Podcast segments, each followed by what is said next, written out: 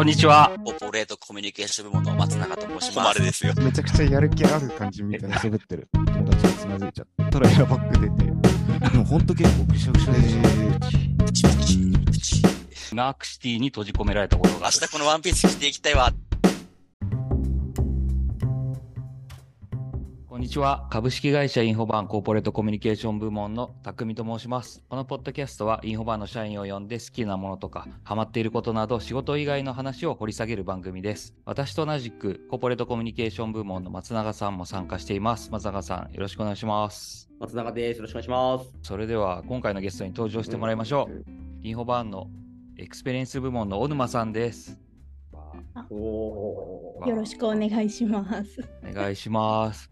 じゃあ、小沼さん、簡単に自己紹介をお願いいたします。インフォバーンエクスペリエンス部門のコンテンツディレクターとして、えー、き入っている小沼と申します。入社は2021年10月ぐらいはいか。なと思います。はい、なので1年半ぐらい、はい、インフォバーンにジョインして働いてます。ありがとうございますよろしくお願いします。よろしくお願いします。あれですかね、小沼さんのウォンテッドリーの記事は、えーこのポッドキャスト公開している頃には出ているかもなので、まあ、仕事の話はぜひそちらをご覧ください。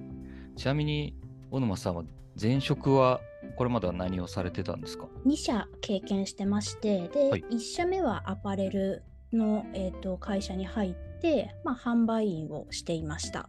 はい。で、えっと、2社目に、えー、と編集プロダクションに入ってで主に紙物の制作を行っていました。お紙物ってどういったジャンルのものをやってたんですか？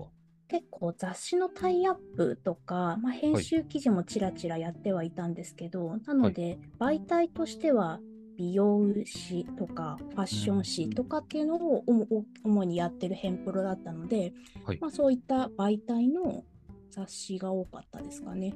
えーでも販売員のからのいきなりの転職って結構大変そう全然違いそうですけどそうですどうだったんですか？ね。えめっちゃ大変でした。なんかメールの打ち方とかあの名刺とかも前職は1社目は持ってなかったので、ああの先輩より前に名刺渡しちゃダメなんだなみたいなところからの スタートでした。えー販売員さんっていうと、あお店にずっと立ってる感じですよね。そうですね、はい、もうシフト制というか、まあ、土日休みとかでもなかったので、もはいう本当に完全シフト制で、一日お店に立ってる感じでしたね。私も長年生きてるんでもちろんそういった洋服を買ったりはしてるんですけど はい、どういうタイプの接客をされてたんですか？結構グイグイ来る人もいればああ、はいはい。ちょっと静観してる感じではい、たまに声かけてくるみたいな人もいれば、うんうん。なんかそこら辺ってどんな感じでこう社内ではマニュアルとかあったりするんですか、なんか会社としては結構積極的に声かけしてけよっていう多分風土だったんですけど、なんかそれも勤める店舗によってその接客の声かけのタイミングとか仕方とかっていうのも変えなくちゃいけなくって、はい。なんか私、えっと、新卒で入って最初に勤めたのが銀座だったんですけど銀座のお客さんはあの、まあ、あまりやはり声かけをされるのとかっていうのが得意でない方が多いのでえーある程度、はい、あのお店の中を見られてから、まあ、ちょっと観察をして接客をして、で、まあ、その話し方みたいなところとかもわりかしなんかそれこそ、まあ、丁寧みたいなところをちょっと意識した言葉遣いとかっていうのはするように結構言われてましたね。えはい、逆に2店舗目が新宿のルミネに入ってるとこだったんですけど逆に新宿のルミネはそのお客さんの流れがものすごく早いのでーはい。あの、うん。こすぐに声をかけないとそれこそ出て行かれてしまうんですね。ななのでなんか1分半入って1分半には声かけろみたいなこととか言われてて、うん。いや1分半とか何も見てねえだろとか思ってたんですけどうん。守るときは守って守らないときは守らないでみたいな感じでやってました。津永さんも以前百貨店であ。働いてたと思うんですけどでどんな接客スタイルだったんですか？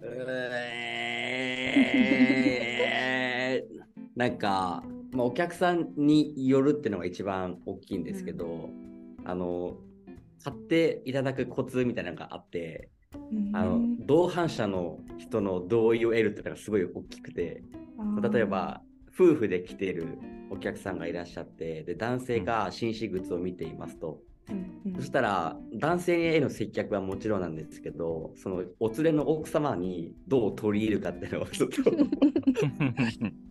わかりますね。確かに、うん。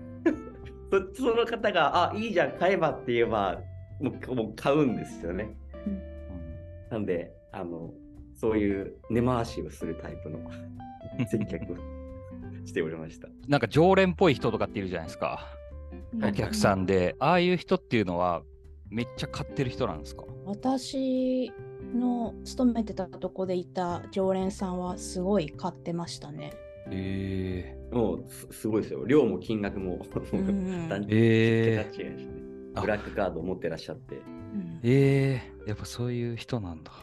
そういう人なんだって。いや、いや、なんであんなに仲良くしてるんだろうっていう人、すごいお店で見かけるんですけど、あー。うーん。な謎だなと思って。ねはいうんうん。まあ、コミュニケーション、まあ、買うってことは、そんだけ接客の回数が増えて、コミュニケーションの総量が増えるんで、まあ、自然と仲良くなるっていう感じかなと思いますけど。うーんなんか困った時とかってありますか？そのお客様対応で。あ、いっぱいあるか。多 分いっぱいありすぎてなんだろうな。